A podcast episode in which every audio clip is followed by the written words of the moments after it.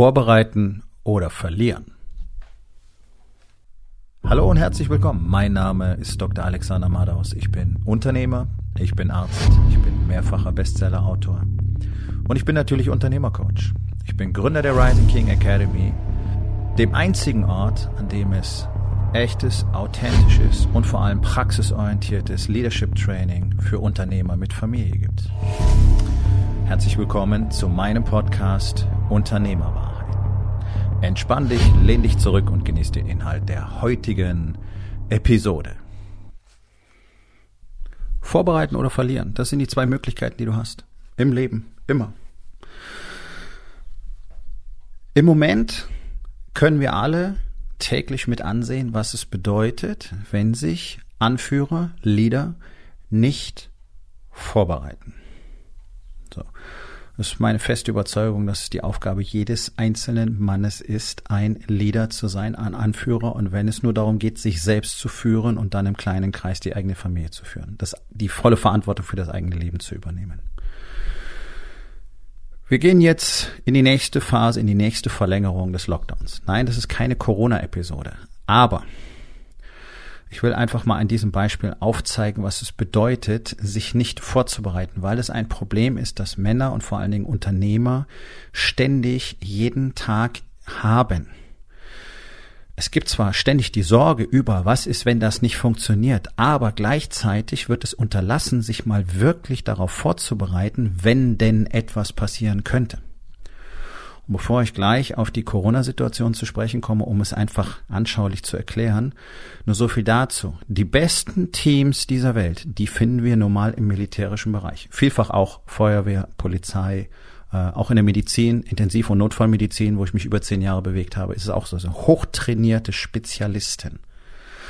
Aber die Spezialität ist nicht, zum Beispiel der Navy Seals im Wasser unterwegs zu sein, sondern die Spezialität ist ständig neue Herausforderungen zu meistern und sich eben darauf vorzubereiten, was möglicherweise schiefgehen kann und dafür eine Strategie parat zu haben. Das ist das, was zum Beispiel die Navy Seals die ganze Zeit tun, wenn sie nicht im Einsatz sind. Die trainieren Szenarios für was wäre wenn.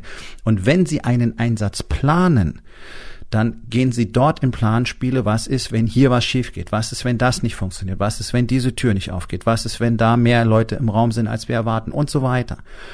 Und kreieren bereits im Vorfeld Strategien und Taktiken, wie sie dann mit dieser Situation umgehen.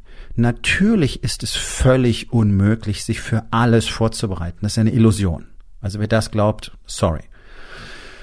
Aber du kannst natürlich für eine ganze Reihe von wahrscheinlichen Szenarios vorbereitet sein.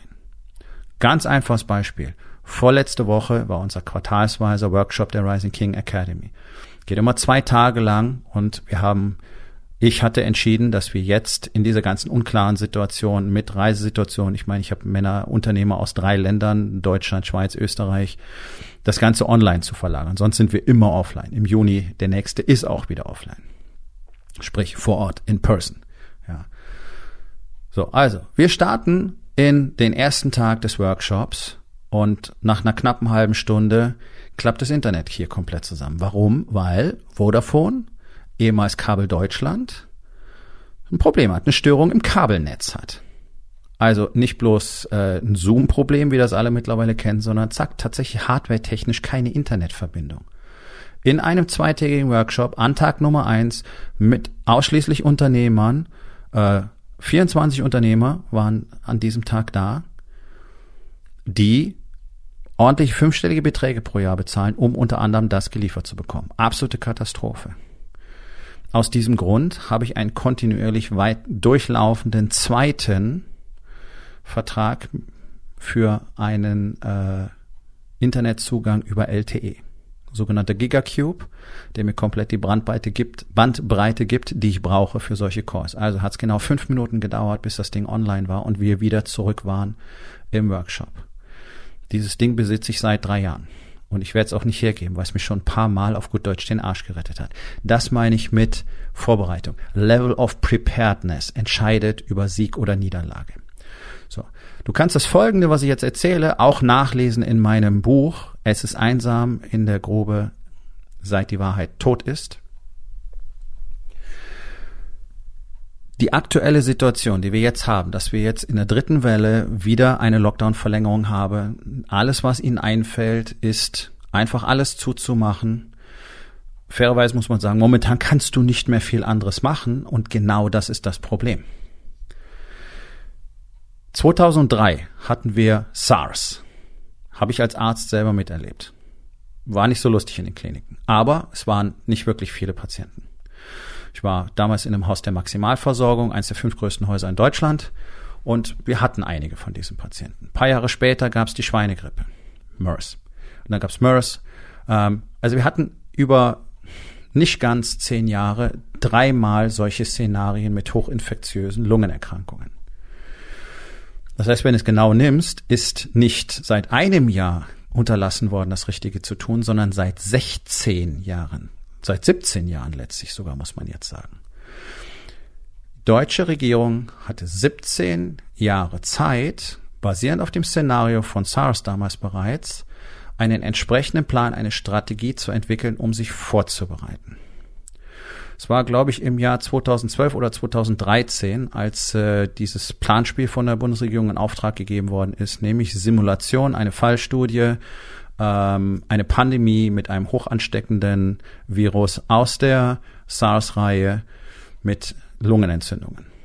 Ja, was ja zu sehr vielen Verschwörungstheorien geführt hat.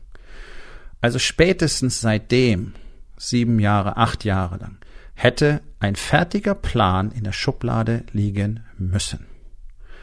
Außerdem hätten entsprechend Gelder investiert werden müssen für die Entwicklung von Impfstoffen, basierend auf der Technologie, die jetzt zum Beispiel BioNTech genutzt hat, zum Glück, die sich zum Glück sehr lange damit schon beschäftigt haben, um Impfstoffe erzeugen zu können. Denn die, diese Virusreihe, zu denen Covid-19 gehört, basieren, also funktionieren alle nach dem gleichen Prinzip. Deswegen brauchen wir diese speziellen Impfstoffe. Ja, all, all diese Informationen waren ja da. Und es war hochwahrscheinlich, dass es irgendwann zu einer Situation wie dieser kommen würde, einfach durch die zunehmende Ballung von Menschen und Viruserkrankungen haben schon immer zu biologischem Leben gehört. Also deswegen sind diese ganzen Verschwörungstheorien auch wirklich Nonsens, ob es jetzt aus dem chinesischen Labor kommt oder nicht. Früher oder später sind solche Dinge einfach wahrscheinlich. Warum gibt es dafür keinen Plan? Und hier siehst du doch, wie fatal es ist, sich nicht vorzubereiten. Denn bei solchen Erkrankungen, auch bei der jährlichen Grippe, sind es immer die Alten, Vorerkrankten und Schwachen, die die höchste Sterblichkeitsrate aufweisen. Das wissen wir. Wir haben ja auch die Grippe jedes Jahr einfach mal akzeptiert. Interessanterweise hat sich da nie einen Kopf drum gemacht, weil ja nur 25 bis 30.000 Menschen dann pro Jahr dran gestorben sind.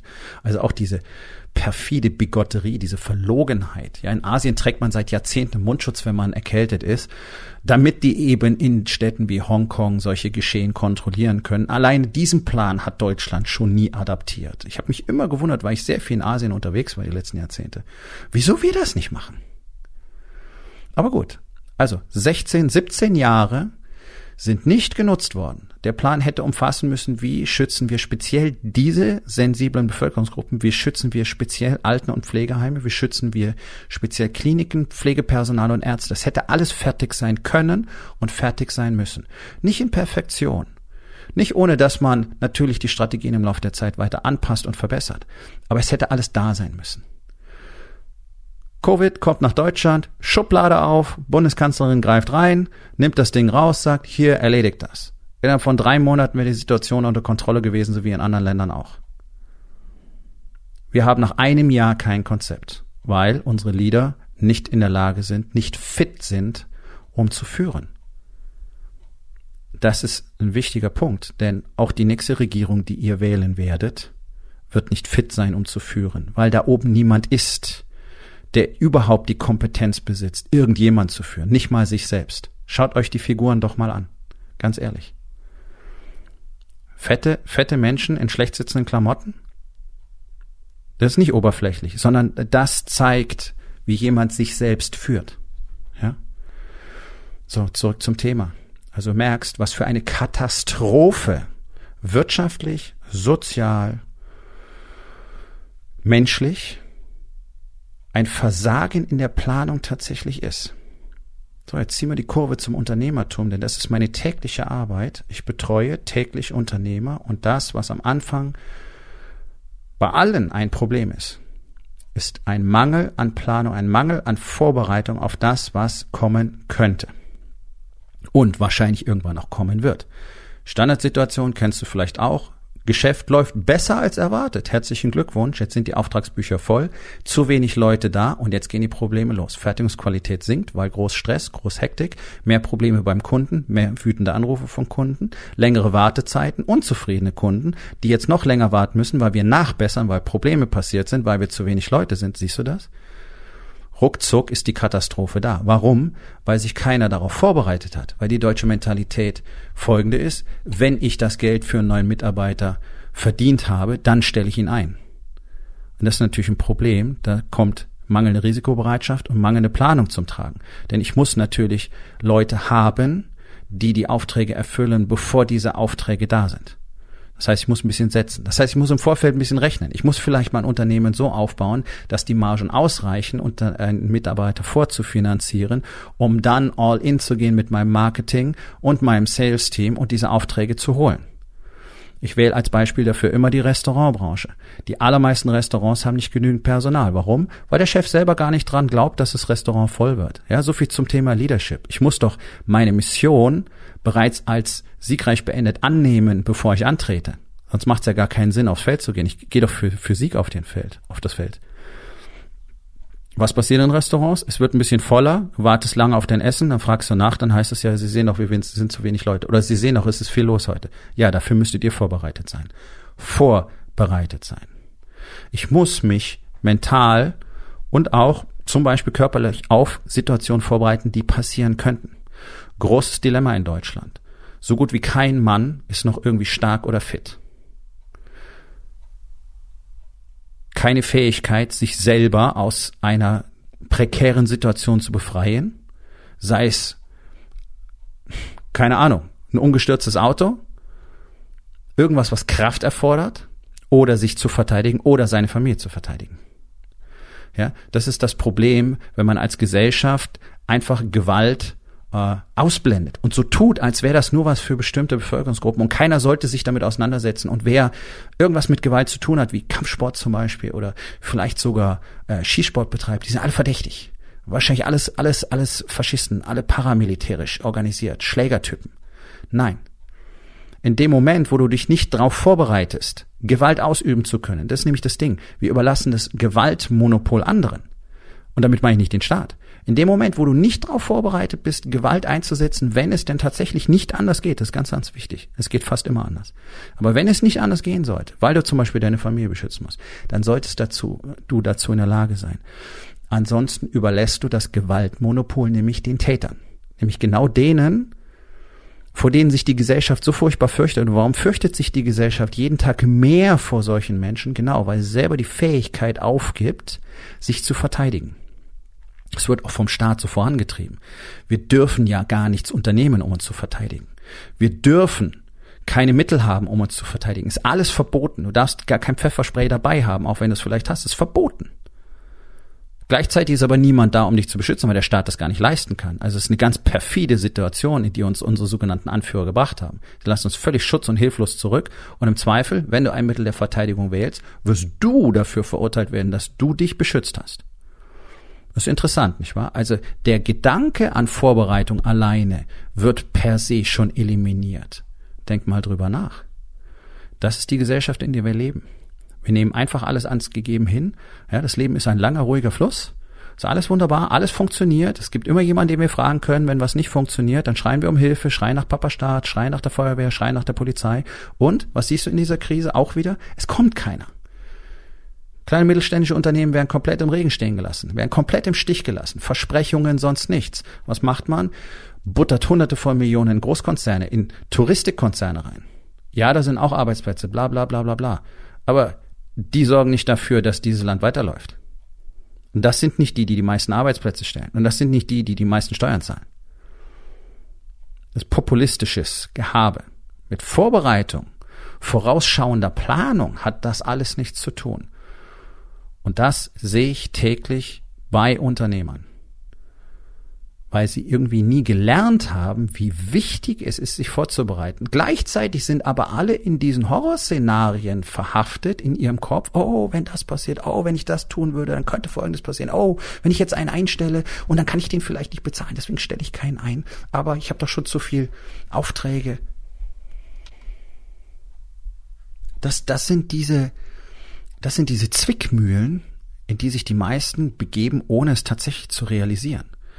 Also mein Tipp an der Stelle ist, hör auf, dir ständig Horrorszenarios auszumalen, weil die in aller Regel sowieso nicht eintreten, sondern wenn du expandieren willst als Mensch, als Person, als Mann, als Vater, als, als Ehemann, als Unternehmer, dann wirst du neue Dinge wagen müssen. Du wirst Dinge testen müssen. Du wirst Fehlschläge hinnehmen müssen. Habt ihr alles tausendmal gelesen, hat keiner von euch verstanden, ist mir klar. Aber es ist so. Wenn du nicht bereit bist, Risiken einzugehen, dann wird es keinen Fortschritt geben.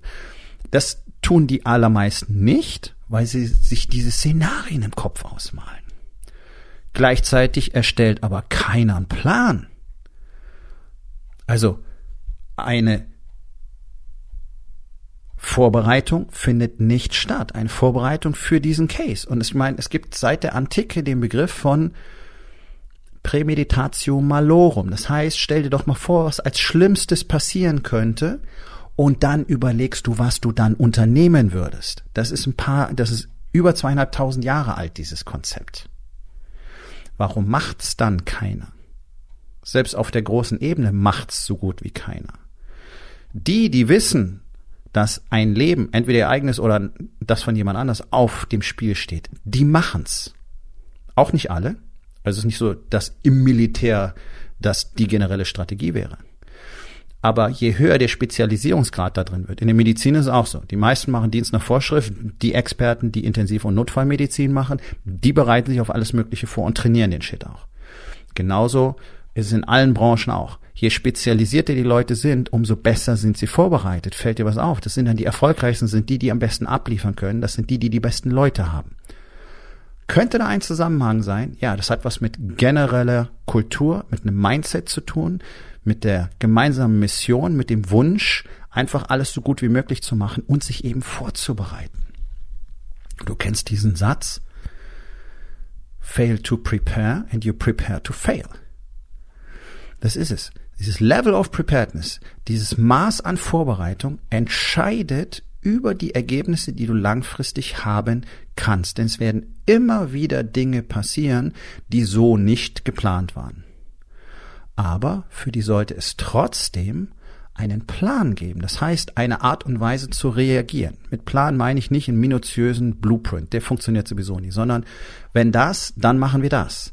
Wenn das passiert, dann machen wir das. Wenn so eine Lungenerkrankung sich schlagartig ausbreitet, werden wir Folgendes tun mit den alten, schwachen, kranken, Pflegeheimen, Krankenhäusern, Pflegepersonal. Das ist unsere Strategie. So werden wir sie schützen. So werden wir sofort abschirmen. Wir haben die Mittel bereitgestellt. Wir haben Lagerhallen voll mit zig Millionen von Schutzausrüstungen und Mundschutz. Haben wir alles. Für den Fall, dass es passiert. Wir geben so viel Geld aus für jeden Scheiß in Deutschland. Da machen sich Spitzenpolitiker Gedanken über Gendergesetze, wo du also, ach, ich will gar nicht weiter darauf eingehen. Das ist doch nichts, was wirklich wichtig ist für uns. Das sind alles nur Ablenkungstaktiken, Nebelkerzen, die da geworfen werden. Alles nur, um davon abzulenken, dass hier keiner eine Ahnung davon hat, wie es eigentlich wirklich funktionieren soll. Und damit meine ich die Bundesebene der Politik und auch die Länderebene der Politik. Und das, was du perfekt an diesem Beispiel sehen kannst ist, was passiert, wenn sich Anführer, Leader nicht damit auseinandersetzen, was möglicherweise passieren kann und sich nicht darauf vorbereiten. Also ist die Aufgabe für dich, dir mal drüber klar zu werden, was diese ganzen Horrorszenarien, die du in deinem Kopf bewegst jeden Tag, und ich weiß, dass du es tust, was die tatsächlich bedeuten würden und was du denn unternehmen würdest, wenn es passieren würde. Und du siehst auch in der Unternehmerlandschaft, dass es so gut wie keiner getan hat, denn sonst wären alle besser vorbereitet gewesen. Sonst müssten wir nicht nach einem halben Jahr Corona anfangen, endlich über Digitalisierung zu reden. Und, und es würden nicht Unternehmen nach Monaten erstmal anfangen zu verstehen, wie ein Zoom-Call funktioniert und vorsichtig mit Homeoffice zu experimentieren. Das sind Strategien und Techniken, die hätten alle schon vorhanden sein müssen. Nun, das doch mal eine neue Perspektive, sich mal gezielt mit dem Thema Vorbereitung auseinanderzusetzen und dann wirklich sich so gut wie möglich für ganz unterschiedliche Szenarien in allen Lebensbereichen vorzubereiten. Denn wer nicht vorbereitet ist, der wird garantiert verlieren. Nun, das war's mit der heutigen Episode. Ich freue mich über jeden, der zugehört hat und ich freue mich ganz besonders darüber, wenn du mir auf iTunes eine Bewertung und vielleicht sogar eine Rezension hinterlässt, wenn dir der Content gefallen hat, denn das hilft auch anderen dabei, diesen Content zu finden, damit sie auch davon profitieren können. Und miteinander ist genau das, was wir unbedingt lernen müssen. Und ich würde mich natürlich freuen, wenn du vielleicht in eins meiner Bücher reinschaust. Du wirst dort sehr viel Wert für dich finden. Und wenn es dir gefallen hat, hinterlass mir auch da auf Amazon bitte eine Bewertung und sag's doch einfach weiter, dass dir dieser Podcast gefallen hat und empfehle ihn deinen Freunden. Ich wünsche dir einen erfolgreichen Tag.